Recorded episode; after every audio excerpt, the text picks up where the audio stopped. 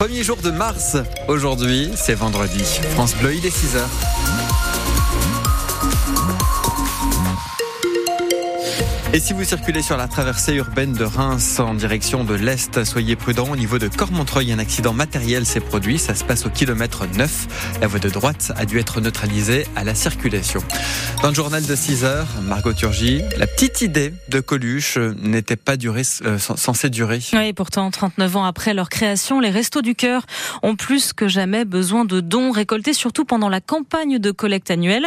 Elle démarre aujourd'hui et jusqu'à dimanche, objectif récupérer 9000 tonnes de boîtes de conserve, paquets de pâtes ou encore couches à la sortie des supermarchés de France. 78 mobilisés dans la Marne cette année pour venir en aide aux bénéficiaires de l'association. Bénéficiaires dont le nombre a explosé de plus de 30% dans notre département cet été. Alors forcément, le président des Restos dans la Marne, Yves Fouquet, compte sur la générosité des habitants. C'est vraiment une collecte, euh, une collecte nationale qui permet dans chaque département, tout au long de l'année, bah, d'améliorer les distributions et de, de, compléter ce que bien souvent on ne peut pas toujours compléter. On espère cette année arriver à faire euh, la même chose que l'année dernière, sinon plus même, ce serait bien. L'année dernière, c'était presque 100 tonnes de produits collectés et cette année, on devrait bien le dépasser si c'est possible. Vu le nombre de personnes inscrites et tout ce qu'on distribue au long de l'année, c'est vraiment euh, nécessaire. Cet été, les inscriptions avaient vraiment explosé dans la Marne. Hein, et on, est, on était à des à des plus 30% à peu près euh, dans le, dans le département. Et là, les inscriptions hivernales, on est à peu près stable, c'est-à-dire à peu près pareil que l'été dernier. Ça ne baisse pas, mais ça n'augmente pas. Voilà. Grâce, malheureusement, c'est, on peut dire malheureusement, à cette stabilité, on arrive à faire face. On arrive à faire face pour les distributions et on arrive à servir nos, nos bénéficiaires. Et pour soutenir les Restos du Cœur, vous pourrez aussi acheter dès demain le CD et le DVD du concert des Enfoirés, diffusé ce soir en direct sur France Bleu à partir de 21h10. Chaque CD ou DVD représente 17 repas pour l'association. Une première journée éprouvante à la cour d'assises spéciale de Paris. Où s'est ouvert hier le procès de l'attentat du marché de Noël de Strasbourg de décembre 2018, avec dans le box des accusés quatre hommes soupçonnés d'avoir aidé le terroriste Shérif Shekat à se fournir en armes.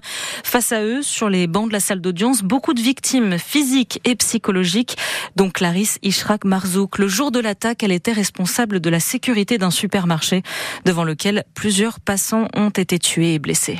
La première balle quand elle est partie, euh, non, j'ai pas réalisé. Je me suis pas dit que c'était au fait euh, un attentat, quoi que ce soit. C'était plus un, bruit. Je me suis dit c'est un pétard. Deuxième tir, le temps que je me retourne, où je vois les trois balles qui sont parties, c'est les trois flashs. Là, je comprends en fait, c'est un attentat. Du coup, voilà. J'ai pas réfléchi. Euh, quand j'ai vu le monde qui courait, le monde, les gens tombaient, se levaient et tout ça, du coup, j'ai, je suis sortie direct ouvrir les portes pour faire rentrer le maximum de personnes. Alors, j'ai fait rentrer 65 personnes de l'extérieur et euh, je les ai mis en sécurité. J'ai porté secours pour les personnes qui étaient à terre. Alors le premier, c'était Monsieur Migalidi, il était déjà décédé malheureusement quand j'ai pris le pouls avec la balle en tête. Euh, voilà. Sortir le matin pour aller travailler et ne pas rentrer le soir, c'est très difficile et surtout quand je vois les enfants euh, grandir sans père, c'est très difficile. Le récit du premier jour du procès de l'attentat du marché de Noël de Strasbourg qui a fait 5 morts et 11 blessés en décembre 2018 est à retrouver sur francebleu.fr.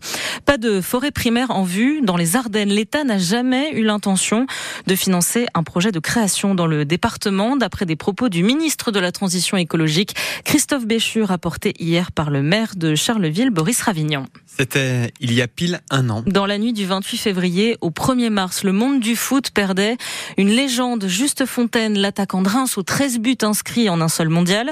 Après sa mort, la ville a annoncé la commande d'une statue pour lui rendre hommage et c'est le sculpteur péruvien Juan Carlos Carrillo, installé à Chalon, qui va façonner l'œuvre.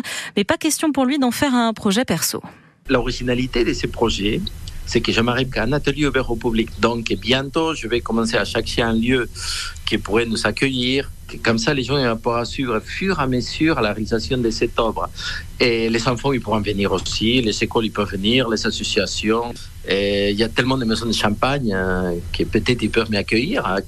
Nous, les sculpteurs, quand on réalise quelque chose, souvent à l'atelier, dans un lieu clos, et on se présente juste avec l'œuvre finie à l'inauguration On prend un petit verre de champagne et puis voilà, c'est fini. Et un atelier ouvert, c'est la rencontre avec les autres, la rencontre avec les amateurs de foot. Voilà, c'est le côté original de ma démarche. La statue hommage à Juste Fontaine doit être livrée à la rentrée et installée près du stade de l'Aune, juste à côté de celle de l'autre footballeur d'exception, Raymond Coppa. Le foot chez les plus jeunes, c'est le tirage au sort hier des quarts de finale de la Coupe euh, Gambardella, l'équivalent de la Coupe de France. Le stade de Reims fera face au stade brestois le 31 mars, sans doute à Delaune. En Coupe de France, des plus grands cette fois l'aventure. Terminée pour le Puy-en-Velay, petit pousset de la compétition. Défaite 3 buts à 1 hier face à Rennes. Les Bretons sont les troisièmes qualifiés pour les demi, après Lyon et Valenciennes. Et puis France Bleu Champagne-Ardenne enfile ses bottes ce matin. Ouais, direction le Salon de l'Agriculture pour une émission spéciale et en direct des allées de 9h à midi. Avant ça, on sera dans une exploitation du sud de la Marne à Bruni-Vaudancourt pour vous aiguiser les oreilles et l'appétit. Rendez-vous à partir de 7h30.